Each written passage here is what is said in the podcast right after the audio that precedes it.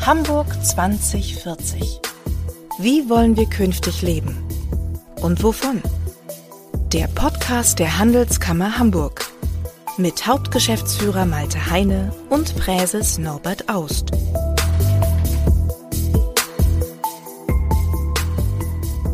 Hallo, liebe Hörerinnen und Hörer, ich bin Malte Heine und für unseren ersten Podcast im Jahr 2024 bin ich heute mit Karen Pein verabredet. Sie ist seit gut einem Jahr Senatorin für Stadtentwicklung und Wohnen. Karen Pein ist eine ausgemachte Expertin für das von ihr geleitete Bauressort der rot-grünen Landesregierung. Die gebürtige Hamburgerin hat Städtebau und Stadtentwicklung an der TU Hamburg studiert. Später hat sie noch ein Studium der Immobilienökonomie nachgeschoben. Vor dem Senatorenjob war Karen Pein Geschäftsführerin der IBA Hamburg. Das ist die städtische Projektgesellschaft, die für die Organisation der internationalen Bauausstellung gegründet worden war. Mit der IBA brachte mein heutiger Gast in den vergangenen Jahren den geplanten neuen Stadtteil Oberbillwerder auf den Weg. Karen Pein ist also nah dran an der Immobilienbranche. Sie kennt deren Themen, Herausforderungen und Probleme. Umso gespannter bin ich auf Ihre Antworten auf die drängenden Fragen zur Stadtentwicklung in den nächsten Jahren. Was tut Hamburg gegen die Krise beim Wohnungsbau? Kann das Prestigeprojekt Elbtower wirklich ohne öffentliche Mittel gerettet werden? Und welche Ideen gibt es zur Belebung der City, auch im Wettbewerb mit der Hafen City? Für unseren Zukunftspodcast jetzt bei uns zu Gast in der Handelskammer Senatorin Karin Pein. Und damit viel Spaß beim Zuhören.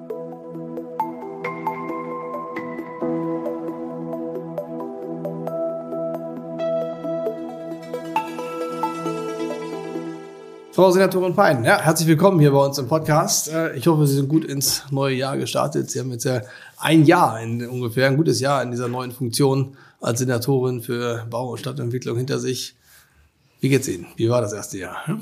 Ja, erstmal vielen Dank für die Einladung und ebenfalls ein frohes neues Jahr. Ich bin gut gestartet. Ich hatte ein paar Tage frei, konnte mich auch erholen. Das erste Jahr war turbulent. Das habe ich aber auch nicht anders erwartet. Ähm, Im Rückblick ist irgendwie alles sehr schnell gegangen. Man hat ja auch nicht wirklich viel Einarbeitungszeit, sondern mhm, entweder man schwimmt oder man geht unter. Mhm. Aber ich habe jetzt ja alles einmal so gemacht. Das Thema Bundespolitik ist ja auch äh, ganz neu für mich. Jetzt habe ich irgendwie alle Prozesse inklusive Bauministerkonferenz einmal durch und ähm, jetzt kann man sich Gedanken machen, an welchen Schrauben man denn so drehen möchte und wo man wirklich Einfluss hat. Und ich habe alle alle Akteure, glaube ich, soweit kennengelernt mhm. und auch angehört und habe ein gutes Bild, glaube ich. Oh, ja, sehr schön. Das äh, freut mich. Sie hatten ja auch ich sag mal, keinen ganz leichten Start. Stichwort Wohnungsbau, Immobilienkrise durch die Zinsentwicklung. Äh, das war natürlich ein echtes, echtes schwergängiges Thema gleich zu, zu Beginn. Ne? Ja, das war ja aber auch absehbar. Also die Probleme sind ja nicht mit meinem Amtsantritt äh, entstanden, mhm. sondern das war mir klar, in welche Situation und auch in welches schwieriges Fahrwasser wir hier kommen. Aber ähm, das muss einen ja nicht abhalten, irgendwie an den Lösungen mitzuwirken. Mhm. Ja, wir haben ja dieses Wohnungsbauthema, ist natürlich schon gerade in der ja, sich doch stark wachsenden Stadt, äh, Bevölkerungsentwicklung, die wir haben, Fachkräfte, äh, Mangelzeiten, wo die Leute Probleme haben, hier bezahlbaren Wohnraum zu, zu kriegen, ist wirklich ein absolutes Top-Thema auch für die, für die Hamburger äh, Wirtschaft gibt ja das politische Ziel, in Hamburg 10.000 Wohnungen im Jahr zu bauen. Ja, das wird natürlich immer schwieriger in diesen, äh, in diesen Zeiten äh, zu, zu realisieren. Ähm, zumindest höre ich das von der Immobilienwirtschaft. Können Sie schon abschätzen, wie viele Wohnungen im letzten Jahr gebaut worden sind? Wissen Sie das? Wir haben ja in den letzten Jahren unsere Zielzahlen regelmäßig erreicht, zum Teil auch äh, übererfüllt.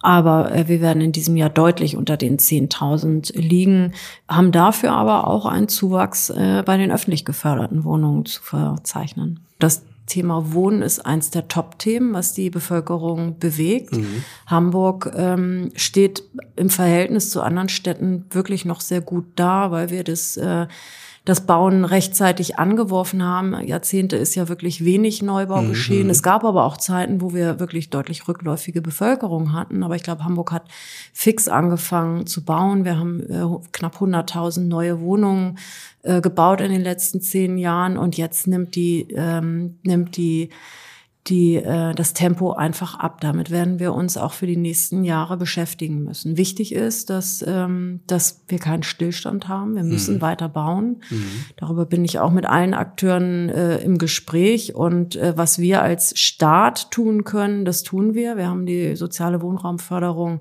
glaube ich, hochattraktiv ausgestattet mhm. und äh, können auch tatsächlich Zuwächse verzeichnen. Das werde ich in, in zwei Wochen alles nochmal deutlicher äh, darstellen. Aber der frei finanzierte Wohnungsbau ist im Moment nicht leistbar zu den Konditionen, die wir auch haben wollen. Also mhm. auch auch äh, ich möchte ja keinen Wohnungsbau für 20 Euro Miete haben. Mhm. Das kann nicht unser gemeinsames Ziel sein und daran müssen wir arbeiten. Und es sind vor allem Kostenfragen.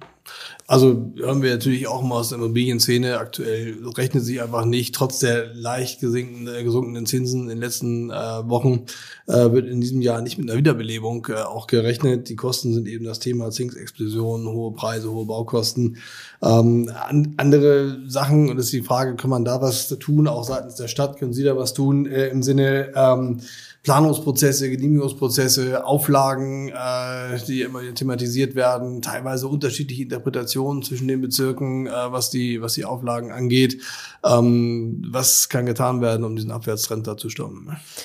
Naja, ich glaube, wir tun da eine ganze Menge. Es ist ähm, zum einen so, dass wir jetzt gerade die hamburgische Bauordnung nochmal deutlich verändern und novellieren. Die befindet sich gerade in der Behördenabstimmung und wird dann noch bald in die externe, also in die Verbändeanhörung äh, gehen. Da haben wir eine ganze Reihe von Neuerungen drin, mhm. äh, was äh, das Thema von Genehmigungserleichterung, aber sogar auch Freistellung angeht. Also mhm. es geht zum Beispiel darum, dass unser Ziel ist, äh, überall dort, wo wir qualifizierte Bebauungspläne haben, das ist gar nicht so wenig Fläche, dass äh, Wohngebäude bis zu einer Höhe von elf Metern gänzlich äh, genehmigungsfrei mhm. sind. Das sind alle Einfamilienhäuser, Reihenhäuser, kleine Mehrfamilienhäuser. Das ist äh, ganz schön viel in der Stadt, mhm. was natürlich äh, zu weniger Belastung auch in den Bauprüfämtern führen würde. Mhm. Die Bauprüfämter ähm, haben ja eine personelle Problematik. Wir haben hohe Vakanzen. Da haben wir jetzt äh, einen Schlachtplan entwickelt, äh, um zusätzliche Anreize zu schaffen und auch nochmal den, die besondere Marktsituation jetzt mhm. auch mitzunehmen. Wir haben ja tatsächlich äh, durch die gesunkene Bauleistung äh, auch den Zustand, dass auch Kräfte freigesetzt werden bei Projektentwicklern in Architekturbüros. Und unser Bestreben als, ähm, als Behörden und Bezirksämter ist es, da ordentlich einzufangen und äh, mit schnellen Qualifikationen mhm. auch neue Bauprüfer auszubilden. Das muss eigentlich erstmal die höchste Priorität haben, dass wir diese Ressource haben. Mhm, mhm. Dass, ähm, weil das äh, die die Kritik, die mir gegenüber häufig geäußert wird, ist, dass die Bauprüfämter äh, keine Ressource auch für Bauantragskommissionen zum Beispiel, also Bauantragskonferenzen heißt das, mhm. haben. Das heißt, dass man schon vor Antragstellung zusammenkommt, äh, das Vorhaben erläutert und dann gemeinsam berät, wie muss der Bauantrag gestellt sein, wo sind die Hürden, welche Dienststellen äh, müssen sich mit besonderen Fragen auseinandersetzen. Äh, das ist der Wunsch aus der äh, Investorenschaft, dass da mhm. mehr Beratungskapazität und Ressource ist. Mhm. Und dafür müssen wir vor allem die Stellen auffüllen. Daran arbeiten wir.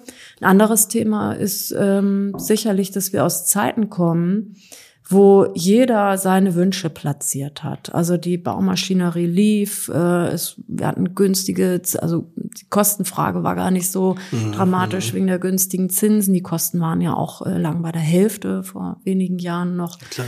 Und ähm, da haben auch Bezirkspolitiker äh, Wünsche geäußert, äh, die, die eben doch auch ein Preisschild haben. Und ich glaube, dass wir uns alle gemeinsam noch ein bisschen darüber verständigen müssen, dass wir jetzt eine andere Zeit haben, zumindest mal temporär, mhm. müssen wir alle Wünsche, die wir haben, äh, hinterfragen, ob wir damit nicht, nicht die Preise treiben oder eben auch Projekte ähm, ja, einfach verhindern. Im mhm. Moment hört man das schon von Investoren, dass sie sagen, dann, dann lege ich es in die Schublade. Mhm. Und ich glaube, wir müssen im Moment eigentlich um jedes Projekt kämpfen.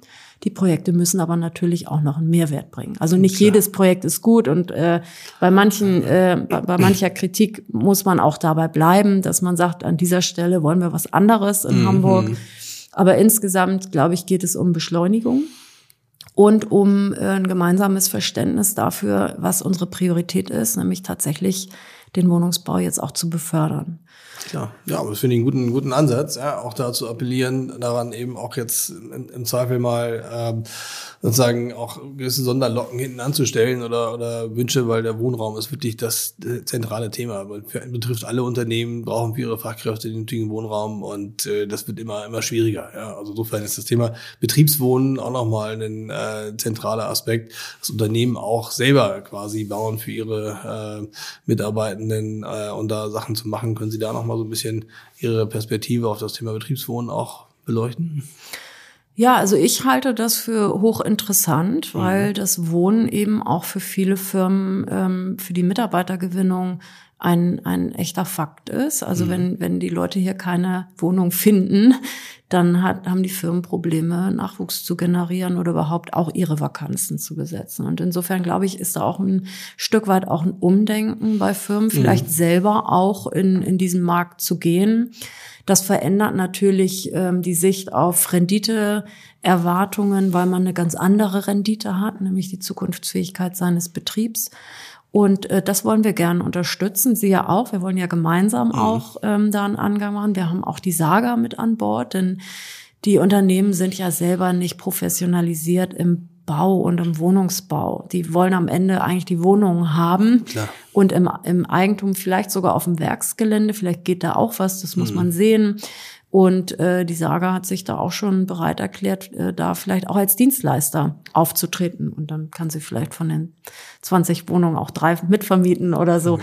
Also äh, ich glaube, da ist, ähm, da können wir was gemeinsam machen. Mhm. Insbesondere, weil ich auch glaube, dass Firmen auch eigene Grundstücke mitbringen. Mhm. Ja, absolut. Das ist ein super Thema, wird für dieses Jahr auf jeden Fall absolut im Fokus auch unserer Arbeit mit, äh, mit stehen.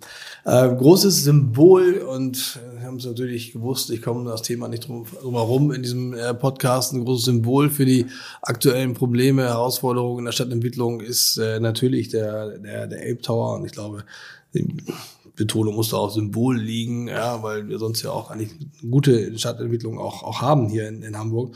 Aber äh, das wird ja schon sehr sichtbar, wo die Probleme da, da liegen. Und deswegen, ähm, ich sag mal, ähm, Sie haben wenige Wochen nach dem Baustopp ja auch gesagt, eine Fertigstellung sei bis Mitte 2028 möglich. Ähm, deswegen die Frage, können Sie uns da irgendwie was, was sagen, wer baut den Turm denn, denn weiter und wie kriegen wir da die Kuh vom Eis? Ne? Naja, also diese Äußerung ist ein bisschen falsch zitiert. Äh, kommt ja aus dem Ausschuss, wo es darum ging, welche Fristen hat man und ab wann ziehen welche mhm, Vertragsstrafen. Mhm. Und da ging es äh, um die Klarstellung, äh, ab wann, also welche Baufristen eigentlich vereinbart sind. Und die äh, liegen in 2028. Und erst wenn die gerissen werden, dann ziehen Vertragsstrafen. Es sei denn, ähm, die Elbtower Immobilien KG geht vorher in die Insolvenz. Aber unabhängig davon. Äh, von dieser Richtigstellung glaube ich, dass ähm, wir nicht so lange warten werden und wir da nicht so lange eine Bauruine haben. Ich möchte die Gelegenheit auch einmal nutzen, auch noch einmal zu sagen, dass dieses Bauvorhaben natürlich ein, ein Ausnahmebauvorhaben ist. So groß äh, und auch so prominent positioniert ist dieses Vorhaben und Hamburg hat sich sehr intensiv mit diesem Vorhaben über viele Jahre ähm, auseinandergesetzt. Es gibt auch äh, Stimmen, die das Projekt nicht möchten. Das ist ganz normal bei solchen großen, bedeutenden Vorhaben. Und wir haben das war bei der Elbphilharmonie auch so. Ja? Genau. genau. Bestes Beispiel auch beim Eiffelturm. Mhm. Aber so groß äh, will ich es jetzt nicht aufhängen. Aber das ist immer so. Und solche Projekte haben auch immer in der Umsetzung Schwierigkeiten, weil sie nicht die Norm sind und weil es auch nur sehr wenige gibt, die das stemmen können. Und wir haben uns dazu entschieden, dieses Projekt umzusetzen. Aber von Anfang an war klar, und das ist ein wesentlicher Unterschied zur Elbphilharmonie, dass das kein städtisches Projekt ist. Wir haben das Grundstück gestellt, ein europaweites Ausschreibungsverfahren gemacht mit sehr, sehr hohen äh, Anforderungen, mit einer Fachjury, die in der Auswahl ähm, die Auswahl getätigt hat und dann hat die der Aufsichtsrat und die Bürgerschaft das nachvollzogen. Ähm, und wir haben im Prinzip eigentlich das, jemanden gesucht, der dieses Vorhaben an den Boden bringen kann. Wir haben uns dann, es haben sich nur acht acht Bewerber gefunden in einer mhm. Zeit, wo man eigentlich auf jede Ausschreibung in der Hafen City mindestens 40 äh, Bewerber hatte. Mhm. Das heißt, dass auch der Kreis derer, die sich das zutrauen, ein so professionelles Management, die, die Finanzierung äh, zu stemmen, der ist relativ überschaubar gewesen. Mhm. Auch der Zweitbieter ist schon weit vor der Signa in die Insolvenz gegangen. Mhm. So, das heißt, wir haben hier ein äußerst schwieriges Projekt und, und diese, auch diese Projekte werden von der Marktlage getroffen egal welches Firmenkonstrukt und äh, Prozesse dahinter stecken, da will ich mich gar nicht äh, öffentlich zu äußern. Das müssen äh, andere tun. Jetzt haben wir die Situation, dass wir einen Baustopp haben und die äh, Privaten aufgerufen sind, eine Lösung zu finden. Das heißt, eine Finanzierung zu finden. Also die Finanzierung. dabei, die Stadt gibt kein Geld für den Weiterbau. In jedem Fall. Also das ist, äh, haben wir ja mehrfach auch der Bürgermeister öffentlich so kommuniziert. Mhm. Das ist ein privates Vorhaben und es wird privat gelöst werden. Und wenn es nicht gelöst wird, wird dann ziehen unsere äh, Regularien im Kaufvertrag, dann mhm. kaufen wir das zurück mit ein bisschen Abschlag und bekommen ein Grundstück, das aber um äh, 200 Millionen Euro aufgewertet ist. Mhm. Dann übernehmen wir das so, wie es jetzt ist, mit einer sehr teuren Gründung, die ja der nächste Interessent äh, weiterverwerten kann und mit dem Rohbau, der eben eben da ist. Mhm. Insofern äh, würde das für eine Weitervermarktung auch ein deutliches Prä sein. Wer auch immer das übernimmt, steigt zu günstigeren Konditionen ein. Das ist aber schon ein Worst-Case-Szenario, denn Sie müssen ja bedenken, es gibt ja äh, große ähm, äh, Eigner in diesem, in diesem ganzen Konstrukt, mhm. die da wirklich viel Geld ausgegeben haben. Und äh, die werden sich, glaube ich, bemühen, ähm, den App Tower fertig zu bauen. So und wir werden das auch wird unter. Der, wird der Kühne da Teil der Lösung sein? das werden wir sehen. Äh, ich, es gibt laufende Verhandlungen, aus denen ich nicht öffentlich äh, berichten schade, kann. Schade. Das kann ich mir vorstellen, aber also äh, da müssen Sie auch Verständnis für haben. Ja. Nicht jeder möchte ähm, in einem Podcast genannt werden. ähm, aber ich, ich denke, also was unser Beitrag sein wird als Stadt ähm, im Kaufvertrag ist ein Kontrollwechsel ausgeschlossen. Mhm. Das heißt, ein Verkauf äh, des Elbtowers geht nur, indem wir einen Nachtrag zum Kaufvertrag schließen. Mhm. Und das wird unser Beitrag sein. Wenn eine gute Lösung gefunden wird ähm, mhm. durch die Signa, durch die Eigner, ähm, dann werden wir das prüfen. Und äh, unser, unsere oberste Maxime ist, dass das, was wir vertraglich vereinbart haben, dann auch realisiert wird. Hm. Toi, toi, toi, ja, dass das klappt. Und äh, bringt mich auch eigentlich zum nächsten Thema, was ich natürlich unbedingt mit Ihnen besprechen möchte. Äh, die Situation rund um den Ape Tower, das finden wir auch an Stellen in der, in der Innenstadt wieder, Stichwort äh, Gänsemarkt und ähm, äh, dass wir also da auch äh, gewisse, gewisse Themen haben, die auch darauf ausstrahlen oder nochmal ein Symbol dafür sind für die Herausforderungen und Themen, die wir in der, in der Kerncity hier in der Innenstadt dann auch, dann auch haben. Und äh, da gibt's ja viel, viel äh, Diskussion für, ganz viele Vorschläge, Initiativen, die sich um die Zukunft der Innenstadt sorgen. Äh, ich glaube, Konsens ist auch, der, der, der Einzelhandel steht da eben vor großen Herausforderungen und wird allein als Besuchsanlass für die Innenstadt nicht mehr, nicht mehr ausreichen. Da gibt es ganz viel Diskussion drüber. Ähm, ich würde Ihnen gerne dazu eine zweigeteilte Frage stellen. So, äh, zum einen, was ist Ihre Vision für die Innenstadt? Was sind Ihre Themenansätze, an denen Sie, an denen Sie arbeiten? Und natürlich auch gleich hinterhergeschoben. Wir werden jetzt in, in Kürze wird es in der Hafen City ein neues großes äh, Einkaufszentrum, das Überseequartier eröffnen, was nochmal die Herausforderung für die Innenstadt äh, dann auch äh, ver verschärfen wird. Und ähm, was können Sie uns sagen zur Überwindung, Überquerung ähm, der Willy-Brandt-Straße, um eben Hafen City und Kern City auch zu verbinden, damit es eins wird? Ja? Ja, also erstmal will ich sagen, ich finde, wir haben eine hochattraktive Innenstadt. Mhm. Ich finde, Hamburgs Innenstadt kann sich durchaus äh, sehen lassen.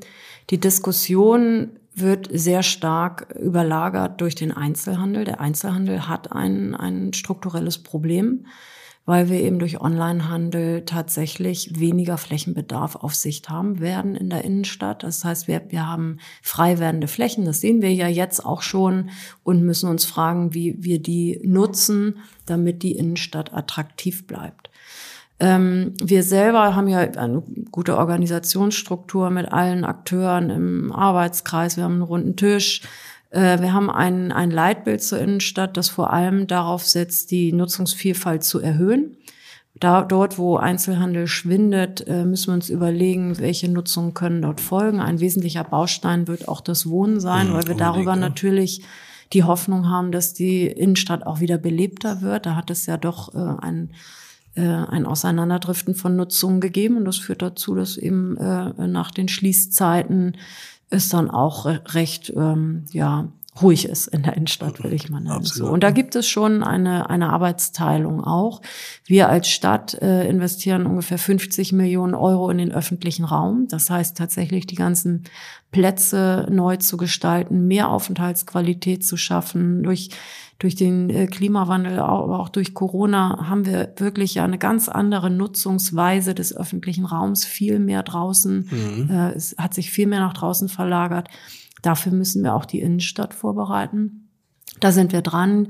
Wir sehen im, im Rathausquartier, äh, werden wir in diesem Jahr fertig mit den ersten Maßnahmen. Wir haben den Burchardplatz. Also äh, ich glaube, das haben wir relativ gut kom kommuniziert. Den Jungfernstieg, da geben wir richtig viel Geld aus und haben ein eigenes Team auch, das daran arbeitet.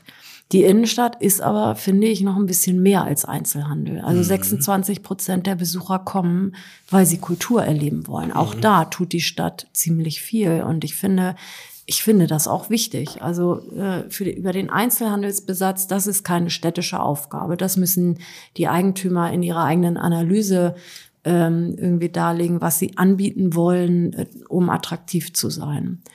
Und dieses ganze Thema Überseequartier kann man, finde ich, von zwei Seiten diskutieren. Es wird immer sehr, ähm, äh, es ist sehr angstbesetzt, das Thema, finde ich. Es wird als, äh, von vielen als Konkurrenz wahrgenommen, was, was noch mehr Kaufkraft abzieht.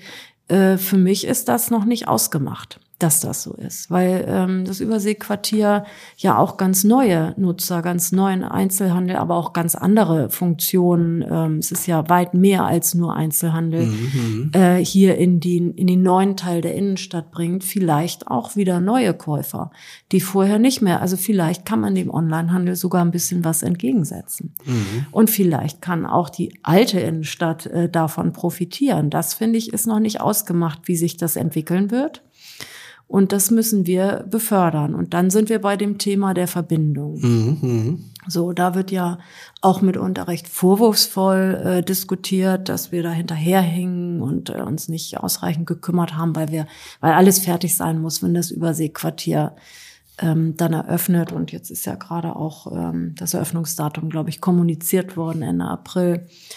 Ähm, also da, auch dazu möchte ich einmal nochmal hervorheben, wir haben eine ganze U-Bahn gebaut. Ne? Also das Überseequartier hat eine äh, U-Bahn-Haltestelle, da ist man in vier Minuten am Jungfernstieg und die steht. So, das finde ich, ist, muss man nochmal ein bisschen in Erinnerung rufen. Jetzt geht's um die oberirdische Verbindung, die äh, sogenannte Domachse. Da haben wir ja ein ähm, Wettbewerbsverfahren gemacht und das hängt sich so ein bisschen auch immer an dem Thema der Querung der Willy-Brandt-Straße auf. Also auch da bin ich mir nicht so sicher, ob das das wirklich dominante Thema ist. Wie kommt man über die Willy-Brandt-Straße? Ich finde, und das hat das Werkstattverfahren auch ein bisschen gezeigt, dass es doch sehr um die die gesamte Qualität der Verbindung geht, als Fußgänger, als Fahrradfahrer, vielleicht auch noch mit einer Busverbindung und auch mit dem Erdgeschosszonenbesatz. Also man muss auch ein bisschen Lust haben, also es kommt nicht nur auf Anfang und Ende an, äh, mhm. will ich vom Überseequartier in die Innenstadt, sondern man muss sich auch irgendwie so über ein paar äh, Lichtpunkte entlang dieser Achse bewegen können, weil da auch interessante Nutzungen sind. Und da hat das Werkstattverfahren, finde ich, wirklich gute Ansätze gebracht für, ein, für eine neue Aufteilung von Flächen für einen äh, Boulevard, aber auch nochmal so ein bisschen die Spots gesetzt, wo wir als Stadt auch ähm, vielleicht ein paar funktionale Punkte, also durch einen anderen Besatz im Erdgeschoss ähm, setzen können. Und weil das tatsächlich noch dauern wird, das, mhm. das stimmt ja, bis wir mhm. das umgesetzt haben, arbeiten wir gerade an äh, sogenannten Ad-Hoc-Maßnahmen. Also was können wir eigentlich kurzfristig, vielleicht auch temporär machen, um ähm, diese Achse interessant zu gestalten. Da haben wir jetzt eine Reihe von guten guten Vorschlägen, die kann ich noch nicht kommunizieren. Da machen wir noch mal eine eigene äh, Kommunikation draus. Das wird aber in auch Bälde. Das ist, auch das ist schade. Ja, Herr also, Heine, aber es kann doch nicht alle alles äh, der Handelskammer geben. das äh, verstehe ich nicht. nee, ist mir klar. ähm, nein, das wird in, in Kürze passieren. Da haben wir ein paar richtig äh, gute, auch glaube ich wirksame äh, Dinge und ähm, ja, aber ich glaube, das ist aber schon ein zentrales Thema, die Willy Brandt-Straße. Also ich meine, nicht, nicht, nicht alleine vielleicht, aber es ist schon eine emotionale Schranke. Also wenn man als Tourist irgendwo hinkommt in eine Stadt oder ist irgendwo oder als Besucher in der Innenstadt in anderen Städten und da habe ich sozusagen so eine vierspurige Straße, wo LKW langfahren und irgendwas, habe ich jetzt ja keine Lust auch weiterzugehen. Ja? Und ich kann mir also auch, äh, das ist das ist schon so eine so eine Grenze, die irgendwie irgendwie da ist und die die, die muss über, überwunden werden. Ich bin also ganz ganz bei Ihnen. Es gibt ja in der Kammer aber die alte Weisheit Konkurrenz belebt das Geschäft. Ja, so und das ist eben kann auch der Effekt sein beim äh, beim Überseequartier auch für die für die Kerncity. Aber dazu muss eben schon auch diese Verbindung irgendwie mit da sein, damit es auch wirklich eine eine räumlichere Nähe gibt und diese emotionale Schranke dann auch, auch weg ist. Und insofern äh, sind wir sehr gespannt auf die Ergebnisse, die dann da kommen. Es gibt ja aber auch un zählige Vorschläge aus äh, die Sache. Schon seit 20 Jahren wird über dieses Thema eigentlich diskutiert, dass man diese Schneise überwinden winden muss. Die, die Innenstadtkoordinatorin, Frau, Frau Paul Weber, hat auch mal in äh, einem Podcast vor äh, einiger Zeit an dieser, dieser Stelle gesagt, warum nicht eine Seilbahn ne, zwischen ähm, Kerncity und, und Hafen City? Was halten Sie davon? Ne? Ich glaube nicht, dass das das alles entscheidende Thema ist. Man kommt über diese Straße rüber, da gibt es eine Ampel. Hm. Ähm, es ist ja nicht so, dass man da irgendwie nicht queren könnte. Die Frage ist, warum will ich das tun? Und ich finde, die Innenstadt hat da viel zu bieten und Dinge zu bieten, äh, die das Überseequartier nicht hat, was jetzt, weiß ich nicht, Kulturgüter angeht. Wir sehen den Kirchturm schon und ich glaube, wir müssen das in, äh, inszenieren stärker und dafür gibt es, das, das ist möglich, weil wir gute Blickachsen haben und wir müssen Leuchtturmprojekte sitzen, um diesen Weg zu gehen. Also über die, dass eine Seilbahn, eine Seilbahn wäre eine Attraktion, das stimmt, mhm. wäre eine eigene äh, mhm. Besucherattraktion, ist aber natürlich auch ein dickes Brett, das wir bohren und äh, was, was sehr touristisch ist. Äh, wir müssen ja aber auch äh, erwirken, dass die, die Hamburger und Hamburgerinnen ähm, diesen Weg gehen. Ob die dann immer eine Seilbahn nutzen, die vielleicht sogar länger dauert, als äh, wenn man äh, zu Fuß geht und unterwegs noch ähm, tolle, tolle Erdgeschosse erlebt. Weiß ich nicht. Also im Moment ist das nicht der Plan. Ich will das aber auch nicht, äh, ich werde das nicht alleine entscheiden. Ich bin jetzt erstmal sehr überzeugt von den Ergebnissen aus dem Werkstattverfahren und äh, setze mich dafür ein, diese umzusetzen. Na gut, die Hamburger fahren ja alle gerne Ski ja, und sind Seilbahnfahren gewohnt, aber das äh, werden wir dann sehen. Also insofern ist das, aber ich glaube, das Projekt, das Thema, die Notwendigkeit äh, der Verbindung, in welcher Form ist wichtig, dass wir da auch vorwärts kommen und äh, sozusagen jetzt die äh, ja dieses Eisen schmieden ja, und äh, damit eben auch die Kerninnenstadt hochattraktiv bleibt. Ja. Das sind natürlich alles Herausforderungen mit großer Strahlkraft für die für die Zukunft, aber auch irgendwie tagesaktuelle Themen, mit denen Sie sich äh, beschäftigen müssen. Aber Sie haben ja auch eingangs so ein bisschen gesagt, ähm, also nach einem Jahr, man hat also alles einmal durchgemacht, alle Termine wahrgenommen, Leute kennengelernt und jetzt kann man eigentlich auch an den Stellschrauben so ein bisschen arbeiten und den Themen, die, wo sie vielleicht allein eigene Akzente setzen, setzen wollen für die Zukunft dieser Stadt. Und Stadtentwicklung ist natürlich auch mal ein Prozess über mehrere Jahre. Äh, und dieser, dieser Podcast heißt ja Hamburg 2040. Das ist für, für viele Themen in, in ferner, ferner Zukunft in der Stadtentwicklung vielleicht gar nicht allzu weit äh, weg, weil es ja auch viel um Infrastruktur geht und um Projekte und Genehmigungsverfahren, die auch ein bisschen Zeit in Anspruch äh, nehmen. Aber das ist natürlich mal, mal spannend, äh, was sagt die Stadtentwicklungssenatorin, wo wollen Sie Hamburg hinentwickeln, was sind da Ihre Ziele und Themen, mit denen Sie sich besonders beschäftigen? Das sind jetzt zwei Fragen. Ganz lieb, ja, genau.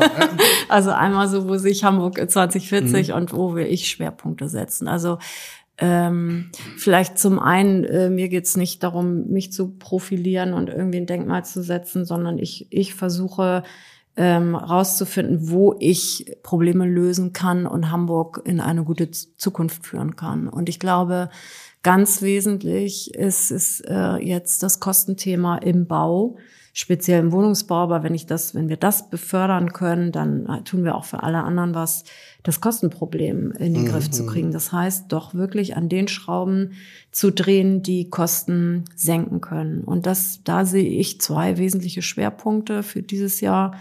Äh, das ist einmal das ganze Thema der Beschleunigung. Wir haben eben schon äh, über viele Aspekte der Beschleunigung ähm, im Genehmigungsprozess gesprochen. Dazu zählt auch noch das ganze Thema der Digitalisierung. Mhm. Äh, wir haben ja jetzt unser, ab dem ersten ersten ähm, kann man ja den Bauantrag nur noch digital stellen. Digital ist aber auch noch nicht gleich digital. Also reden wir über ein PDF oder reden wir wirklich über digitale Daten. Mhm. Da müssen wir hinkommen. Das ist noch ein ein Prozess, äh, an dem sich auch alle anderen beteiligen müssen. Also mhm. Stichwort BIM, das ist ja auch ein großes, äh, großer Transformationsprozess bei allen Planenden und Bauherren. Mhm. Äh, da liegt aber wirklich viel Potenzial für Beschleunigung. Auch in der Fragestellung, können wir KI einsetzen im Genehmigungsprozess? Also kann nicht, kann nicht eine künstliche Intelligenz die Vollständigkeitsprüfung der Unterlagen machen? Brauche ich dafür einen Akademiker mhm. zum Beispiel? Mhm. Ich glaube, dass da auch was das Thema Fachkräftemangel angeht, ähm, da noch äh, dicke Bretter zu bohren sind. Auf den Weg wollen wir uns machen. Das zweite Thema neben Beschleunigung äh, ist, äh, sind die, ist die Standarddiskussion dass äh, äh, der Begriff Gebäudetyp E ist in aller Munde. Mhm. Ich stelle fest, dass einige oder viele gar nicht so richtig wissen, was sich dahinter verbirgt. Deshalb will ich das in drei Sätzen nochmal mhm. noch mal sagen. Äh, es gibt in Deutschland die Normen und Regeln der anerkannten Technik. Das mhm. sind irgendwas zwischen 7000 und 8000 Stück, die sich äh, auch permanent erneuern. Wenn Sie heute einen einen Aufzug bestellen, der in anderthalb Jahren geliefert wird, wo man auch schon ein Fragezeichen hintermachen muss, dann hat sich im Zweifel die DIN-Norm schon zweimal aktualisiert und es gibt schon wieder neue Qualitätsansprüche. Mhm. Ähm, nur zehn Prozent dieser Normen sind erforderlich, um die Baugenehmigung zu bekommen. Das sind nämlich alle sicherheitsrelevanten DIN-Normen über Brandschutz zum Beispiel. Okay.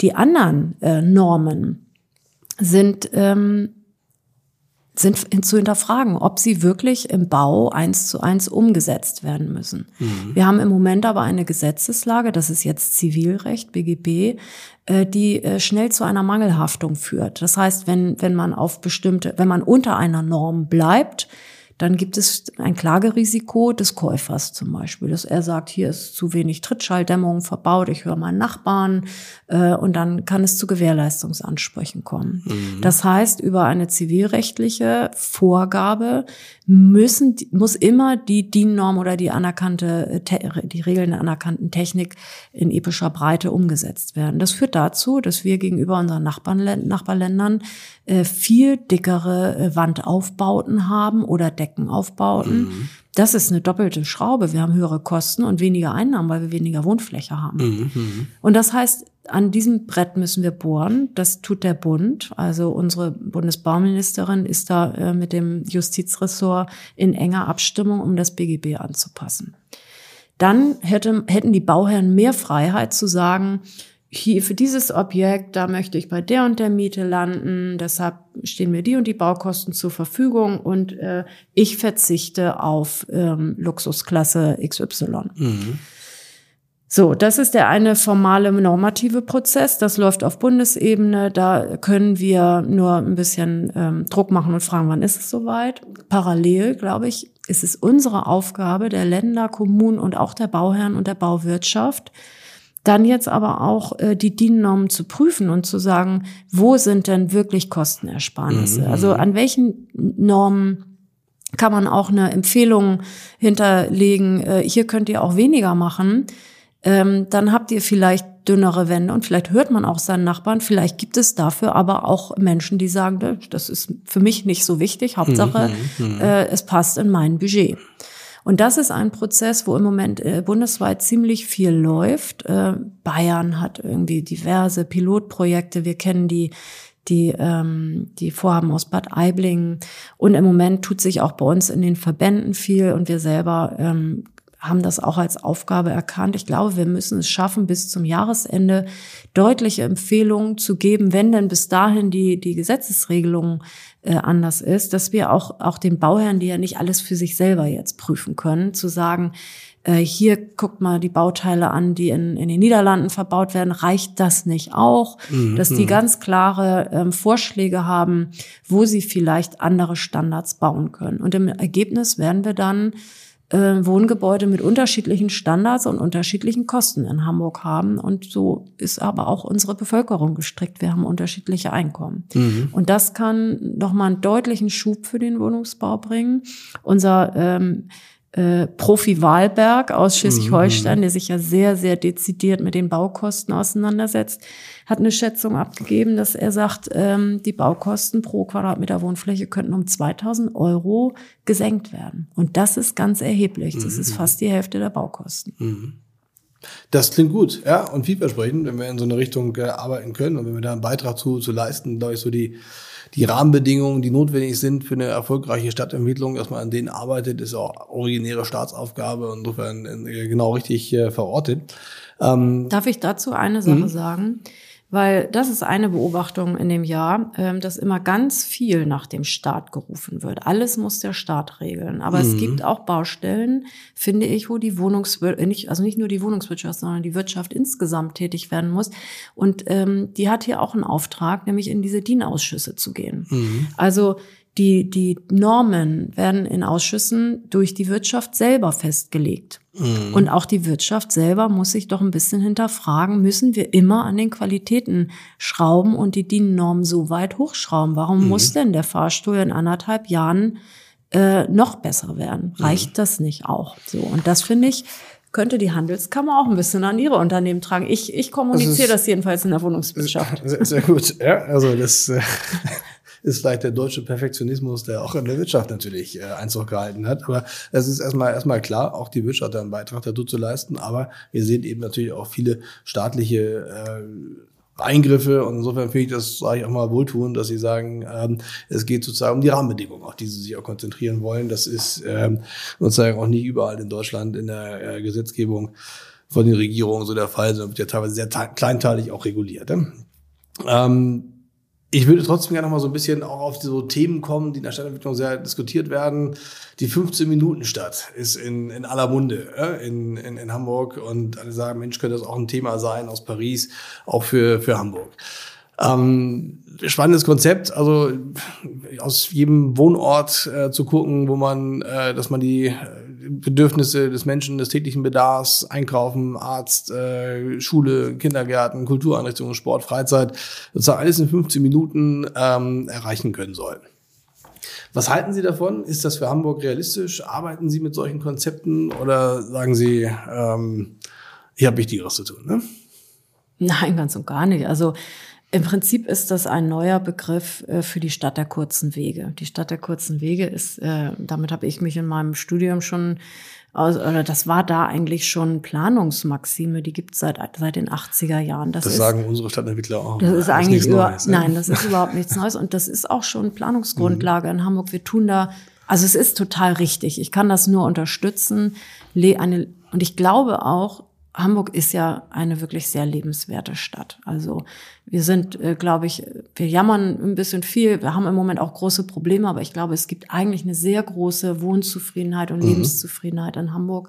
Und ich glaube, dass das auch äh, aus diesem Thema herrührt, dass wir uns schon viele, viele Jahre und Jahrzehnte äh, um diese Stadtteilzentren, um die, um die Wohnquartiere kümmern. Das ist ja der Kerngedanke, dass man möglichst alles zu Hause auch erreichen kann. Man muss mhm. schnell zur Arbeit kommen, man muss schnell seinen Einkauf erledigen können. Die Kinder sollen zu, zu Fuß zur Schule gehen können und nicht mit dem äh, Elterntaxi.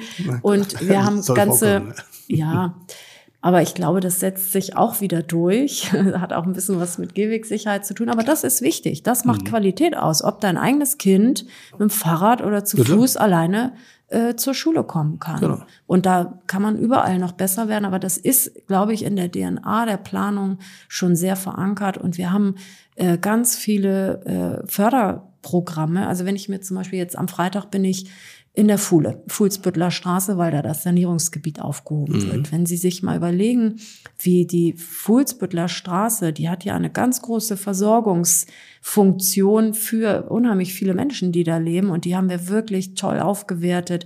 Die nimmt ihren, ihre Aufgabe wahr. Und das mhm, macht mhm. statt der kurzen Wege oder 15 Minuten Stadt aus. Und da geben wir richtig viel Geld aus, auch mit unserem Riese-Programm. Damit stützen wir nämlich Stadtteilzentren, Bürgerhäuser ähm, und versuchen diese Infrastruktur wirklich vital zu gestalten. Haben Sie eine, eine, Einschätzung, ich meine wahrscheinlich unrealistisch, aber äh, wie weit sind wir weg von einer 15-Minuten-Stadt? Ja, also äh, kommt natürlich auf den Wohnort drauf an, aber ähm, so im Schnitt sind wir bei der 20-Minuten-Stadt, bei der 25-Minuten-Stadt oder äh, sind wir schon bei 15 Nein, das, Minuten? das kann, also den Schnitt weiß ich nicht, weil dazu müsste man mhm. ja eigentlich jeden Ort in der Stadt einmal untersucht haben. Mhm. Äh, ich dachte, es, Sie kennen es wird, es wird ganz viele Orte geben, äh, wo man nur fünf Minuten braucht. Wir haben mhm. aber auch in den Außen Außenbezirken, also wenn ich mir die Vier- und Marschlande angucke, ähm, glaube ich, ist das irrational zu sagen, dass wir da jemals zu einer 15-Minuten-Stadt kommen. Mhm. Und äh, das wäre auch nicht nicht wirklich wirtschaftlich, weil äh, da haben wir eine, eine, eine sehr niedrige Besiedlung äh, und die müssen auch versorgt werden. Aber ich glaube, je weiter man außen ist, desto mehr Zeit muss man da auch in Anspruch nehmen. Aber das ist ja auch nicht die Masse der Bevölkerung. Mhm. Sie haben ja gesagt, Sie wollen sich jetzt nicht verewigen, suchen kein Denkmal, um irgendwas zu, zu machen, aber es gibt doch bestimmt Projekte, die der Stadtentwicklungssenatorin trotzdem besonders am Herzen liegen, ja, die Sie vielleicht auch schon angeschoben haben oder äh, sagen, das ist wirklich ein zukunftsweisendes Projekt, das ist ein Thema, wo ich besonderes Herzblut mit, mit habe. Welche, welche Projekte sind das oder Themen sind das? Ne? Naja, also historisch äh, sind das natürlich schon auch die IBA-Projekte. Wenn wir uns Oberbelwerder angucken, das mhm. wird mich begleiten und ist, glaube ich, ein, ein Ausnahmeprojekt, das äh, wirklich großartig ist. Ähm, aber das läuft. Also ich mhm. halte mich auch aus diesen Projekten raus, weil ich weiß, dass die, dass die gut laufen. Das können, das kann Hamburg mit seinen mhm. Stadtentwicklungsgesellschaften und mit dem Oberbaudirektor, was mich im Moment eigentlich am meisten, ähm, wenn ich mal Zeit habe, in Ruhe nachzudenken, beschäftigt, ist tatsächlich, Sie fragten ja auch eben nach Hamburg 2040 und 2040 ist tatsächlich für Planer schon morgen. Mhm. Wir müssen ja immer antizipieren, was in, in den nächsten Dekaden sein wird. Und äh, für 2040 sind eigentlich alle Ziele schon gefasst und mhm. äh, die Frage ist, wie wir sie umsetzen. Und es kommt auf Hamburg da ziemlich viel zu, weil wir einen Transformationsprozess auf ganz vielen Ebenen haben. Wenn ich mir meine Kollegen angucke, ähm, der U-Bahn-Ausbau, also was wir überhaupt an, an Infrastrukturtransformation betreiben, mhm. im Straßenbau, im ÖPNV, aber auch bei der Umweltbehörde, um die äh, Klimaanpassung, blau-grüne äh, äh, Stadt ähm, mhm. zu bewältigen. Bei mir im Wohnungsbau wird das die energetische Sanierung sein. Wir müssen bis 2045 klimaneutral sein. Wir gehen davon aus, dass dazu 40 Prozent aller Wohngebäude angefasst werden müssen. Damit geht man wirklich in die Privatsphäre der Menschen. Das mhm. ist, äh, mhm. ist schon, schon, das bringt viel Unruhe mit sich. Ähm, wir müssen es schaffen, ähm, das Thema altengerechtes Wohnen zu bewegen. Also wir werden äh, einen höheren Anteil an Senioren und Senioren haben, die auch ein bisschen fitter sind, aber die wollen mhm. alle in ihren Quartieren bleiben. Das heißt, wir müssen äh, da wirklich in, mit im Rahmen der Modernisierung auch, auch ganz viel leisten für barrierearmes Wohnen und, und Hilfsdienste. Die, wir werden auch nicht alle in Pflegeheimen untergebracht, sondern mhm. alle wollen so lange wie möglich in der Wohnung bleiben. Und wenn man das alles zusammen denkt, gucken Sie sich Schulbau und Universitätsbau Klar. an, haben wir viele Baustellen. Mhm. Was so, wir fassen ja. ganz viel gleichzeitig mhm. in den mhm. nächsten zwei Dekaden an und wir müssen das auch tun. Wir kommen da eigentlich nicht umhin, damit wir zukunftsfähig bleiben und auch diese Lebensqualität in Hamburg erhalten. Und was mich bewegt ist, wie können wir das so koordinieren, dass wir nicht ständig überall neu anfangen, weil die Leute werden schon echt genervt werden. Mhm. Die, wir müssen die Menschen da wirklich mitnehmen, die müssen es mittragen, die müssen mhm. es auch mit wollen, äh, damit wir das gemeinsam durchstehen, weil sowas auch zu Verunsicherheit führt und wir werden da ein sehr verlässliches Verwaltungshandeln auch äh, an den Tag legen müssen, damit uns das auch zugetraut wird. Mhm.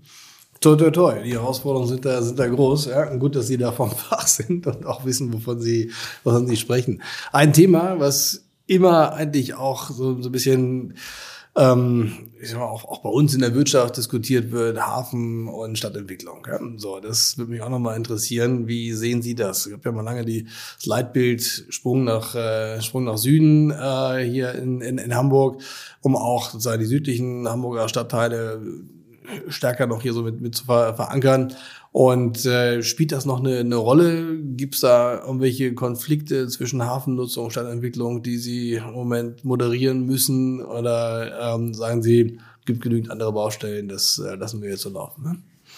Naja, doch, also es ist äh, Hafennutzung und Wohnnutzung haben äh, schon äh, Nutzungskonflikte. Der Hafen ist halt imitierend und laut. Und gerade in Wilhelmsburg ähm, wollen wir ja noch 5000 Wohneinheiten mhm. entwickeln und haben da natürlich auch Nutzungskonflikte, die wir gemeinsam bewältigen müssen. Also die Bebauungspläne in Wilhelmsburg dauern ja schon recht lang. 2013 war die IBA vorbei, jetzt haben wir 2024. Also ich meine jetzt diesen ganzen, ganze Achse, mhm. Wilhelmsburger Rathausviertel, Elbinselquartier, Spreehafenviertel, ähm, da haben wir äh, tatsächlich äh, Geruchsprobleme, da haben wir Lärmprobleme, ähm, die, die gelöst werden müssen. Mhm. Und daran äh, wird auch gearbeitet. Es gibt ja immer wieder die Diskussion, ob der Hafen nicht auch Flächen abgeben muss. Das hat er ja auch getan. Also wir bauen da einen ganzen neuen Stadtteil mit dem Grasbrook.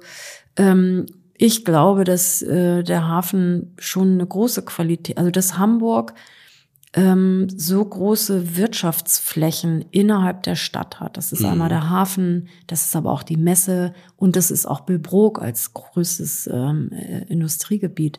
Das ist eine ganz große Qualität, wenn wir uns noch mal erinnern, dass wir eben über die 15 Minuten Stadt gesprochen haben. Mhm. Das, das ist manchmal schwierig zusammen äh, zu organisieren, dass man sich nicht äh, äh, gegenseitig äh, dazu sehr belästigt. Aber ich glaube, es ist es wert, darum zu kämpfen, weil wir damit nämlich auch die Arbeitsplätze in der Stadt halten und nicht nach Kaltenkirchen mhm. äh, verlagern und wir nicht alle fahren müssen. Und wer weniger fährt, ähm, führt auch, äh, trägt zu größerer Qualität bei. Mhm. Wir haben im Moment eigentlich kein Flächenproblem, dass wir sagen müssen, der Hafen muss kleiner werden oder wir müssen an Wilbrook irgendwas rumknapsen. Das sehe ich überhaupt nicht. Mhm. Äh, wir müssen auch für diese Gewerbeflächen und Industrieflächen eine gute Zukunftsperspektive schaffen. Wir haben ein Potenzial für, ähm, für Grundstücke in Höhe von 80.000 Wohneinheiten. Die haben aber eben noch nicht alle Baurecht. Mhm. Und da sind wir wieder beim Thema Beschleunigung. Das eine ist ja, sind ja die Baugenehmigungen. Das andere sind aber auch die Bebauungspläne. Auch da müssen wir schneller werden. Und da hängen wir manchmal in diesen Konfliktlagen, auch wegen äh, Gesetzesregelungen und haben da aber auch schon auf Bundesebene richtig viel erreichen können über die ähm, ähm, über unser Hafen City Fenster. Das wird jetzt in, ins Gesetz nachgezogen. Hamburg macht das schon seit mhm. Jahren. Es wird jetzt nachgezogen und ähm, wird dann auch für andere Städte ähm, machbar. Und da müssen wir, glaube ich, dranbleiben. Mhm.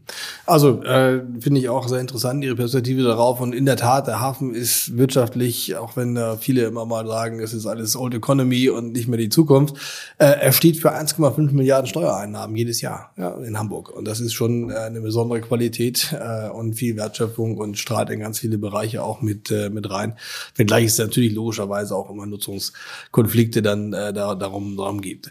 Ähm, ich bedanke mich sehr für dieses Gespräch, weil das äh, wirklich sehr ausgewogen, abgewogen, äh, vielseitig war, tiefgehend auch. Man merkt, wir sind da vom, vom Fach und äh, haben die Themen alle im Blick, die auch hier die Stadtentwicklung damit, äh, damit äh, umtreiben. Insofern ganz herzlichen Dank äh, dafür. Äh, und ich, äh, ja, vielleicht mal zum Abschluss so die letzte Frage an die Stadtentwicklungssenatorin. Ähm, was ist Ihr Lieblingsplatz in Hamburg? Können Sie uns hier verraten? Ne?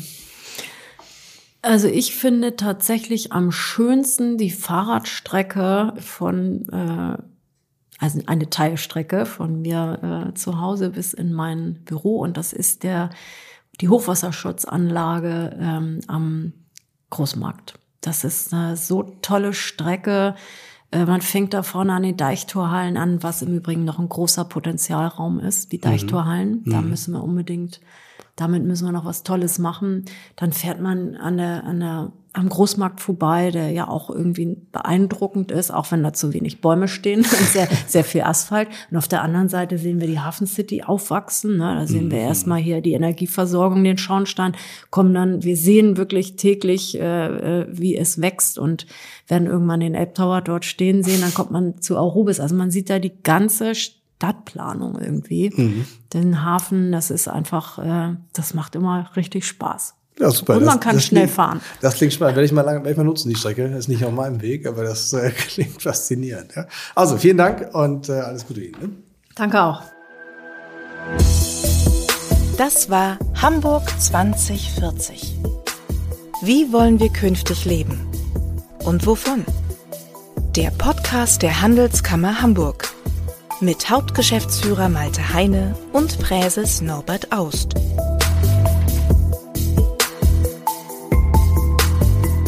Wenn Sie diesen Podcast regelmäßig hören wollen, dann abonnieren Sie ihn einfach in Ihrer Podcast-App. Eine Produktion der Handelskammer Hamburg in Zusammenarbeit mit Onken und Partner und Wortlieferant.